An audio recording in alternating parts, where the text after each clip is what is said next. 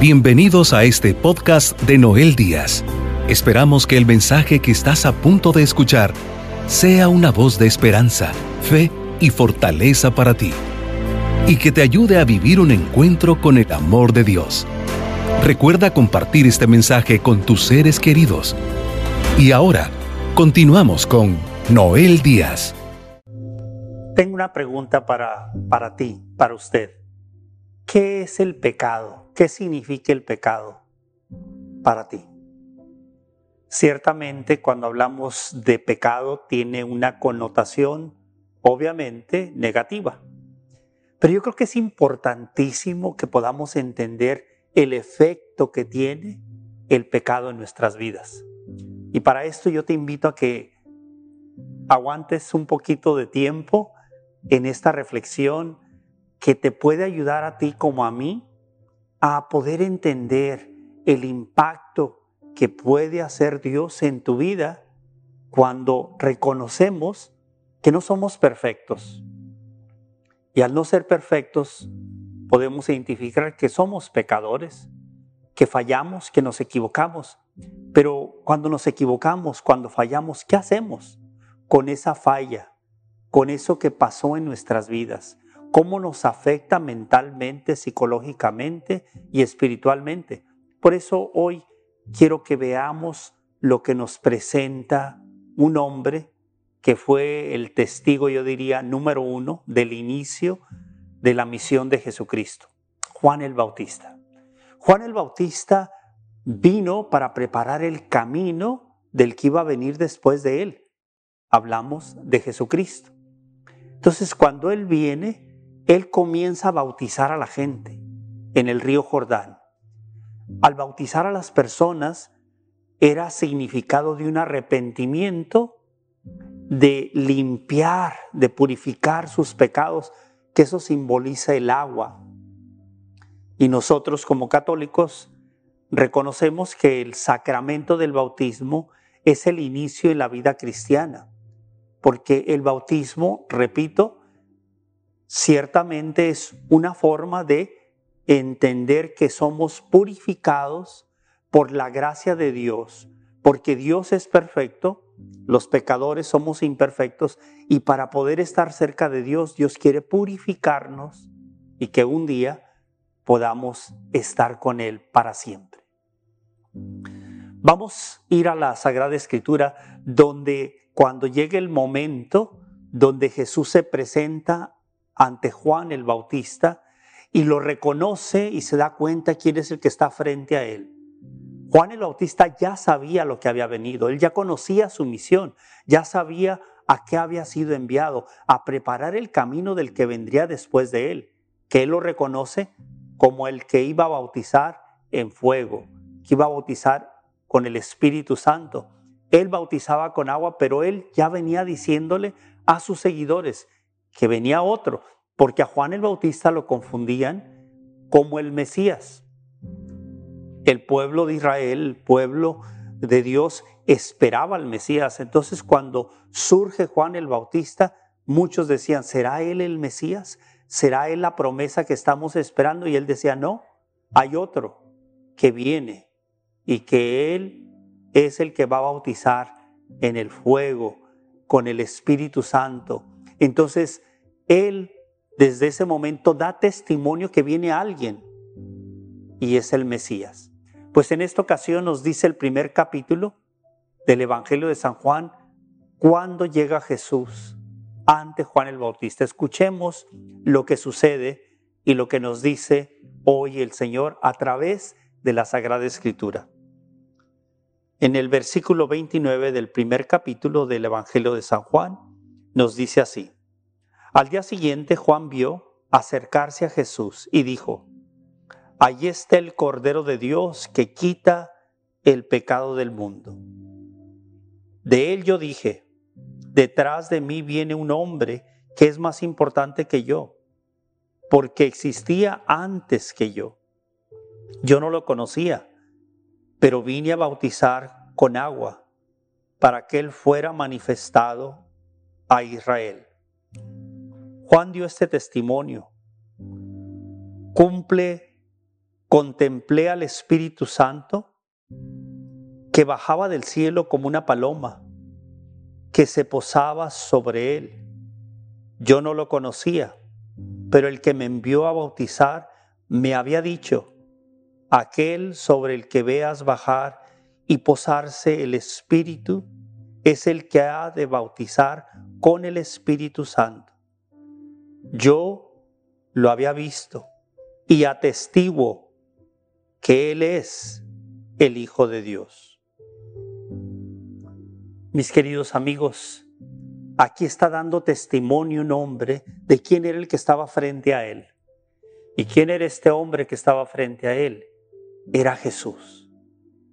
Y cuando lo ve dice, Él es el Cordero de Dios que quita el pecado del mundo. ¿Quién puede quitar tus pecados? ¿Quién puede sanarnos de nuestros pecados? ¿Quién puede liberarnos de las ataduras que el enemigo haya puesto en nuestra vida? Todos aquellos que tenemos un poco de conocimiento de la vida cristiana sabemos que está en Jesús.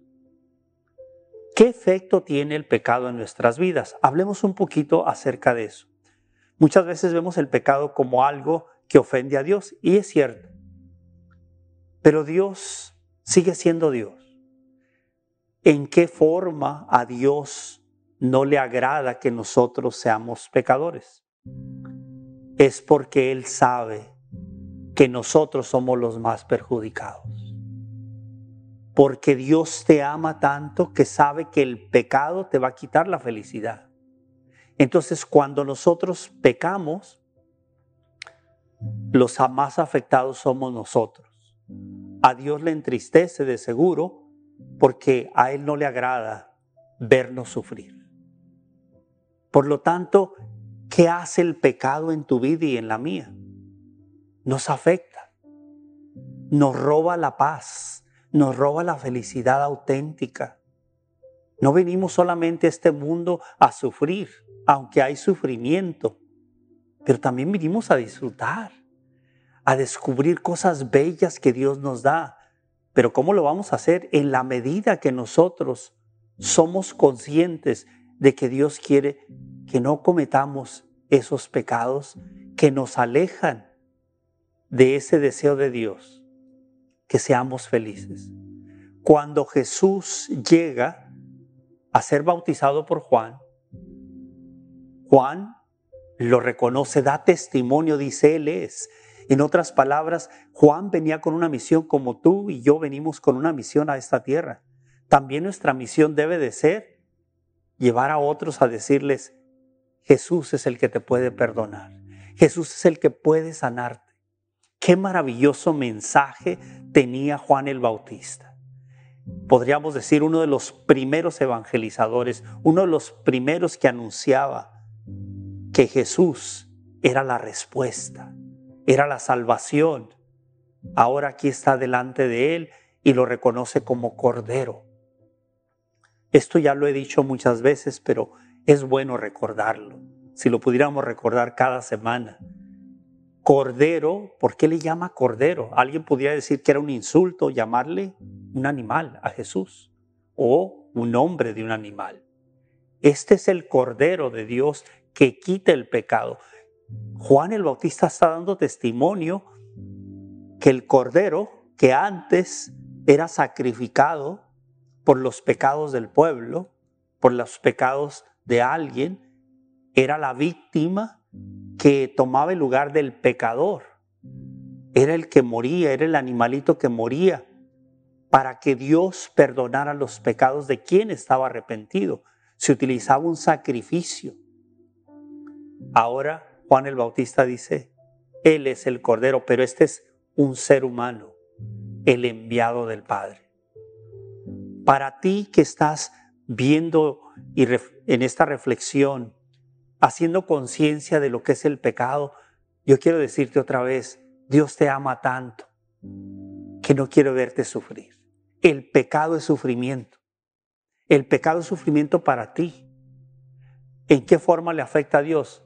en que te ama y al verte sufrir, Dios tiene que sentir eso ¿Qué hace una madre, un padre que mira a uno de sus hijos que anda en malos pasos, que vive en el pecado, que vive fuera de la relación con Dios?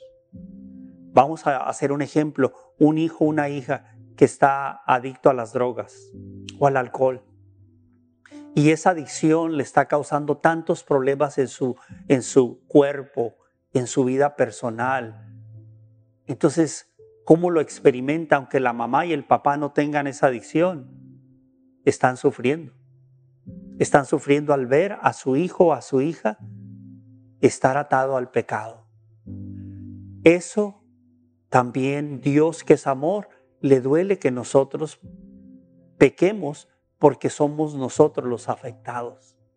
Por lo tanto, que hoy puedas descubrir que el amor de Jesús es tan grande que Él vino a ser la víctima, el cordero, que iba a pagar por tus pecados y por los míos para que tengamos acceso a la vida de Dios, para que tengamos acceso a la verdadera paz, para que tengamos acceso a la verdadera libertad.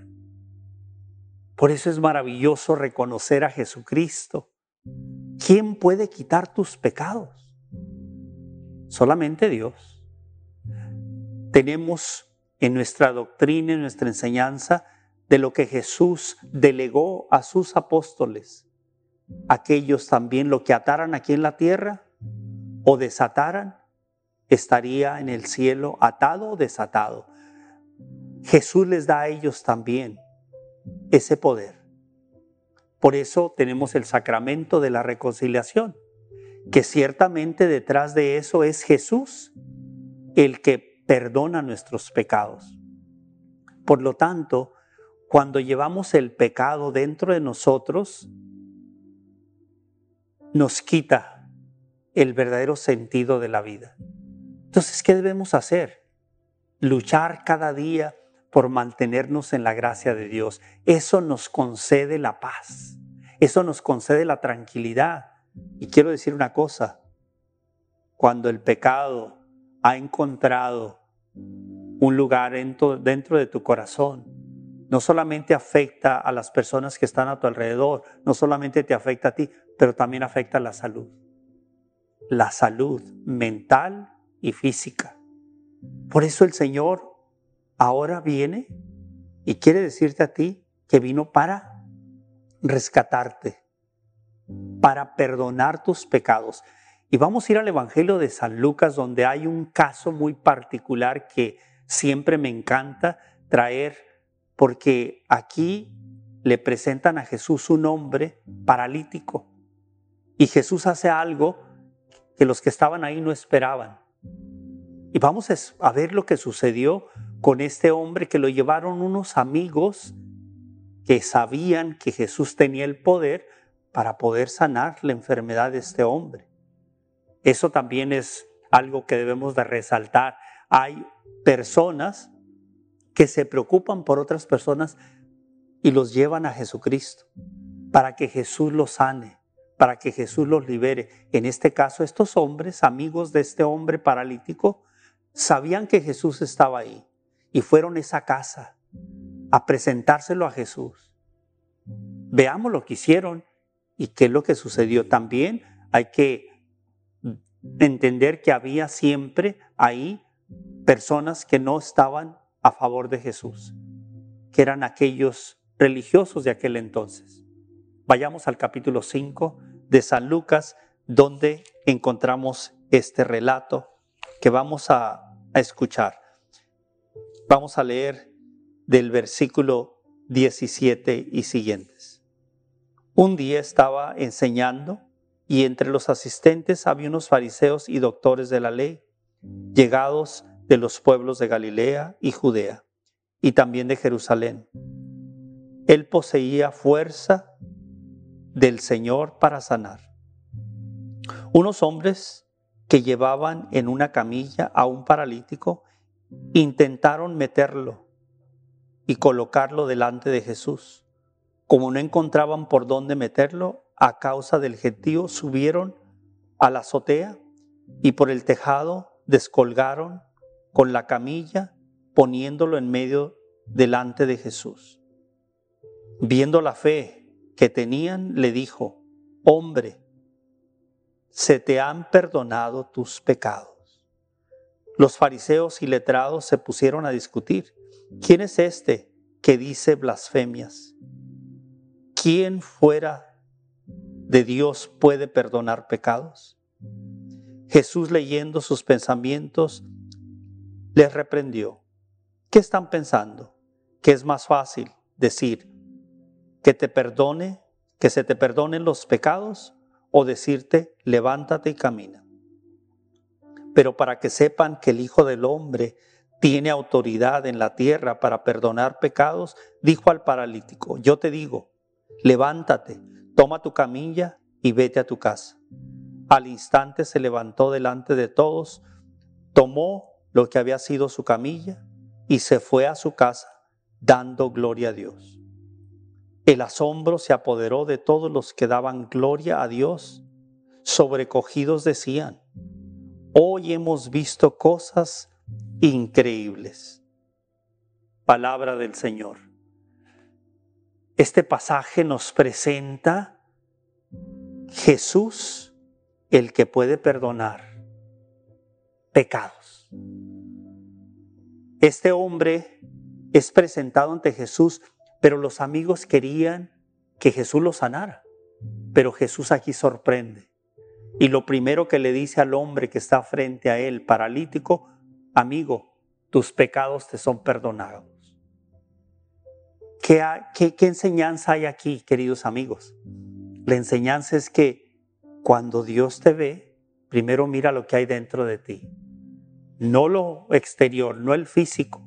Primero, Dios está interesado en lo que hay dentro de nosotros, si hay pecado o no. Y si hay pecados, Dios que te ama no quiere que sufras con ese pecado. Entonces, ¿qué hace Dios? Quiere lo mejor para ti. Entonces, para ofrecerte lo mejor, te ofrece su misericordia. Él lo quiso con este hombre. Yo creo que en este hombre nos vemos representados todos los pecadores. Estamos delante de Jesús como el apóstol Pedro, cuando estaba ahí delante de Jesús, se postró, se puso de rodillas, le dijo a Jesús, apártate de mí, porque soy un pecador. Así este hombre está delante de Jesús y Jesús no lo rechaza. Por eso aquí vamos a entender, como mucha gente piensa, como soy un pecador, Dios no me quiere. No, Dios te ama, no ama tu pecado, pero te ama.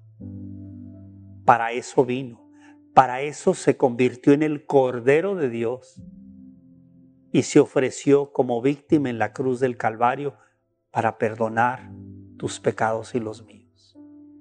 Ese es el gran amor de Dios manifestado en la muerte en la cruz. No tenemos que esperar un Viernes Santo para recordar lo que hizo Jesús ese viernes. Hay que recordarlo todos los días, que somos amados por Dios de tal manera que vino para poder nosotros entender que su amor es tan grande que no quiere que vivamos atados al pecado. Que nos caemos, levántate. Por eso tenemos la misericordia de Dios, el sacramento de la reconciliación, porque el Señor quiere que nos levantemos. El enemigo de nuestras almas quiere vernos caídos, como soldados en medio de la guerra, caídos, con la posibilidad de morir en el campo de batalla. Eso desea el enemigo de nuestras almas, Satanás, pero Jesús vino para salvarnos. Este hombre tenía una necesidad física y Jesús no mira su necesidad física primero, mira su necesidad espiritual. Así nos ve el Señor. Y le dice, tus pecados te son perdonados. Inmediatamente los fariseos y letrados que estaban ahí dijeron, este hombre está haciendo hablando blasfemias, en otras palabras, está ofendiendo a Dios. Porque el único que puede perdonar pecados es Dios. Y es cierto, pero ellos no lo reconocían como el enviado de Dios, como el Hijo de Dios, como el Dios hecho hombre. Pero aquí Jesús les dice que Él vino a eso, pero también les mostró que tenía el poder para sanarlo. Y le dice al hombre, levántate. Hoy, mis queridos amigos, el Señor quiere que nos levantemos de la oscuridad, de la vida de pecado, que nos levantemos porque Él quiere que nosotros vivamos. En esta vida podemos vivir, podemos disfrutar cuando obedecemos y nos levantamos. El Señor quiere manifestar su gracia, su gloria en tu vida. Esta es la buena noticia que también vino a anunciar Juan el Bautista. Por eso él dijo que el que venía detrás de él, que era Jesús, iba a bautizar con el Espíritu Santo, con una fuerza de Dios que es capaz de romper las cadenas de nuestros pecados. Hoy pidámosle a Jesús que Él venga y nos libere del pecado que nos roba la paz, que nos roba la felicidad, que nos roba el verdadero sentido de la vida. Entonces, Dios no solamente es ofendido por nuestros pecados, recordemos, el pecado nos daña a nosotros, Dios sigue siendo Dios. Él sigue siendo el Dios de amor, el Dios de la misericordia. Él sigue en su trono. Nuestros pecados nos afectan a nosotros. Sí ofendemos a Dios, pero ¿por qué ofendemos a Dios? Porque el amor de Dios es para nosotros, que Él no quiere que suframos como el ejemplo que ponía de una madre y de un padre que mira a su hijo en una adicción. Pues el papá y la mamá no tienen esa adicción, pero sufren al ver a su hijo, a su hija, atados a esa cadena de esa adicción, porque le está causando sufrimiento y le puede causar la muerte física y la muerte eterna. El Señor quiere lo mejor para ti. Este hombre fue levantado por Jesús. Hoy yo le quiero pedir a Jesús que nos presentemos nosotros ante Él. Quizá estamos físicamente bien, quizá tengamos alguna enfermedad, pero presentémonos ante Jesús pidiéndole su misericordia y reconociendo que somos pecadores y que necesitamos de su misericordia y de su gracia. Esto nos permite entrar en el camino de Dios, seguir en el camino de Dios, buscar a Dios y ser agradecidos por lo que Él hizo por nosotros en la cruz del Calvario. Te pregunto, amigo, amiga, ¿quién puede quitar tus pecados? ¿Quién te los puede quitar? Al que nos, Juan el Bautista nos indica que es el Cordero de Dios. Él te los puede quitar, Él te puede liberar. Y todo lo que hacemos como servidores del Señor es con este propósito, de que vivamos en libertad, que vivamos en armonía, que dejemos el pasado en manos de Dios arrepentidos, porque lo que Dios quiere es que haya un arrepentimiento. ¿Cómo podemos nosotros solucionar nuestro pasado de una vida de pecado? con un corazón humilde. Ir a buscar la reconciliación y decirle al Señor, quiero convertirme, quiero cambiar mi vida, quiero pedirte perdón. Ese es el arrepentimiento del cual Juan el Bautista hablaba. Y por eso eran bautizados, que significaba, quiero ser purificado y quiero nacer de nuevo a una vida nueva. Ese es el metanoia, esa es la transformación que el Señor quiere que tengamos. Así hicieron los apóstoles que lo siguieron a Él. Así lo hizo el apóstol Pedro que mencionaba. Cuando él tuvo el encuentro con Jesús se sintió tan pecador que no merecía estar delante de un hombre como era Jesús, el enviado de Dios Padre. Pero aquí le muestra al apóstol Pedro como a nosotros y le dice, no tengas miedo, yo los haré pescadores de hombres y les da una misión, los, les ofrece su, su perdón. Esa es la buena noticia. El Evangelio por eso es buena noticia. Qué maravilloso es reconocer que Dios puede purificarnos y hacernos nuevos, una nueva criatura, como nos lo enseña el apóstol San Pablo. Una nueva criatura, el hombre nuevo. Todo eso tiene que ver con una experiencia de gracia y de amor a través del perdón de nuestros pecados. Finalmente, cuando Jesús está en la cruz hay dos hombres a su lado, uno a su derecha y otro a su izquierda, y él en medio. Uno de estos hombres le pide a Jesús que si él es el Hijo de Dios, que haga el milagro, que puedan bajar de la cruz y dejar de estar sufriendo prácticamente. Él está exigiendo, está poniendo a prueba a Jesús diciendo, si realmente eres tú no debes de estar aquí. Y si eres, entonces libérate tú y libéranos a nosotros. Jesús no dijo en ese momento nada cuando este hombre le estaba haciendo esa petición. El que respondió fue el otro. Y le llamó la atención a ese hombre, le dijo, nosotros merecemos esta muerte, este castigo. O sea, somos pecadores. Este hombre reconoció que era un pecador y le dice al otro, tú y yo merecemos esta muerte porque hemos hecho cosas malas, pero él no. Vino en defensa de Jesús y cuando está en ese diálogo, le dice a Jesús, acuérdate de mí cuando estés en tu reino. Le está pidiendo perdón en sus últimos minutos de vida. Y Jesús le responde, hoy estarás conmigo en el paraíso.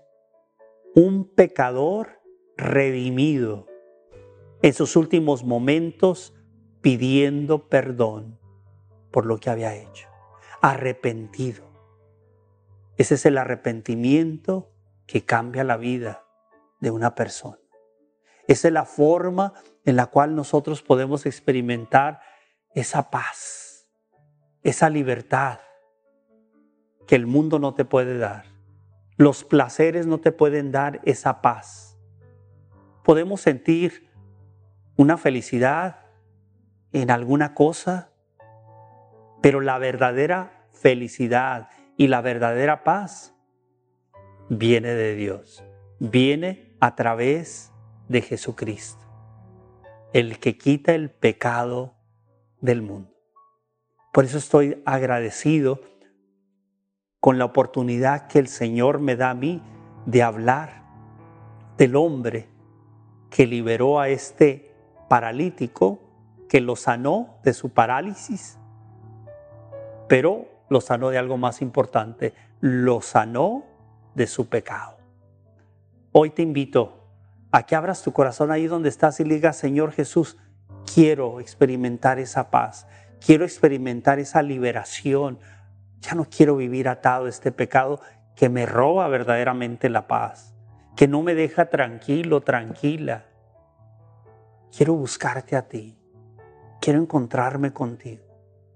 Quiero conocerte, para amarte, para seguirte, para encontrar el verdadero sentido de la vida. Está a tu alcance hoy, si tú lo deseas. Porque Él te está viendo en este momento, como vio a este hombre que le presentaron paralítico. Hoy quizás nosotros somos los amigos, representamos a los amigos que llevaron a este hombre enfermo. Hoy nos corresponde a nosotros pedirle a Jesús que mire tu vida, que mire tu condición y Él se compadezca. Abre tu corazón ahí donde estás. Haz que Jesús pueda tener acceso a tu vida y tú le puedas decir, Señor Jesús, el día de hoy, en este momento, Jesús entre te entrego mi vida así como está. Cámbiala, transfórmala, perdóname. Si haces eso hoy, hoy puede ser el inicio de una nueva experiencia de vida. Amado Padre, Yo te doy gracias por cada una de las personas que están en sintonía de este programa y de esta reflexión. Yo no les puedo ver, pero tú sí les puedes ver.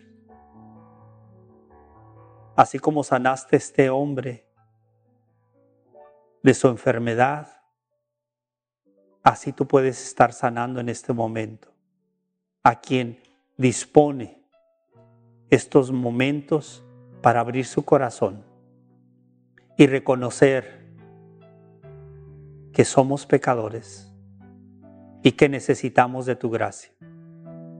Que tu gracia llene ese corazón, que ese arrepentimiento lleve al perdón de los pecados, que esto nos permita dar un paso hacia ti, Señor Jesús, y levantarme en tu nombre levantarme de esta atadura, de esta oscuridad, de esto que me ha robado la alegría, ir a buscarte a ti en el sacramento de la Eucaristía, en el sacramento de la reconciliación y comenzar una vida diferente.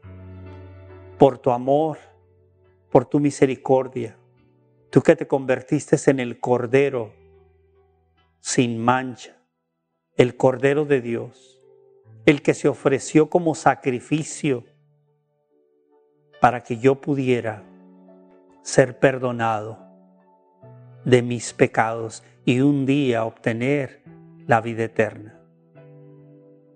Recibe a Jesús, amigo, ahí donde estás. Mujer, no estás sola. El Señor también quiere sanarte de esa enfermedad física pero primero te ofrece su misericordia para sanarte del pecado. Quizás tú puedas decir, no me siento digno, digna de estar cerca de ir a la iglesia porque soy, he sido muy mala, muy malo. No importa cuál haya sido tu pecado, si tú vienes a Jesús arrepentido, arrepentida, Jesús te recibe con los brazos abiertos. Ese es el gran amor de Dios. Abre tu corazón para que ese amor llegue a ti. Su presencia llegue a ti. Él te mira hoy con ojos de misericordia. No te mira apuntándote con el dedo, juzgándote, te mira con ojos de bondad, porque Él es amor. Gracias, amado Señor Jesús, por hacer el milagro de la transformación y de la sanación de aquellos que hoy se declaran seguidores, escuchas tuyos. Gracias Señor por en este momento estar liberando de adicciones, de enfermedades del pecado y trayendo, Señor, la paz al corazón. Lo creo, Señor. Creo que lo estás haciendo. Pero también creo que puedes estar sanando de personas que vienen padeciendo de enfermedades por muchos años. Extiende tu mano, Señor Jesús, y toca a los enfermos. Trae alegría y esperanza a los que se han sentido solos y solas. En tu nombre lo pido, amado Jesús, en tu nombre, Jesús. Padre amado, gracias por enviar a tu Hijo amado, para que a través de Él podamos alcanzar la vida y la vida eterna. Él te toma de su mano, amigo, amiga. No te sueltes de su mano. Él te sostiene y no te dejará nunca solo, nunca sola. Cuenta con el fiel amigo que es Jesús de Nazaret. Amén. Sabemos que por medio de este mensaje hoy has recibido palabras que edificarán tu vida. Para seguir recibiendo los mensajes de Noel Díaz, no olvides suscribirte a su canal de YouTube Noel Díaz y seguirlo en sus redes sociales con el nombre de Noel Díaz Esne. También puedes visitar la página web www.elsembrador.org para enterarte de los horarios de sus programas de televisión y radio en vivo. Asegúrate de suscribirte a este podcast y compartirlo con tus seres queridos. Agradecemos tu sintonía el día de hoy.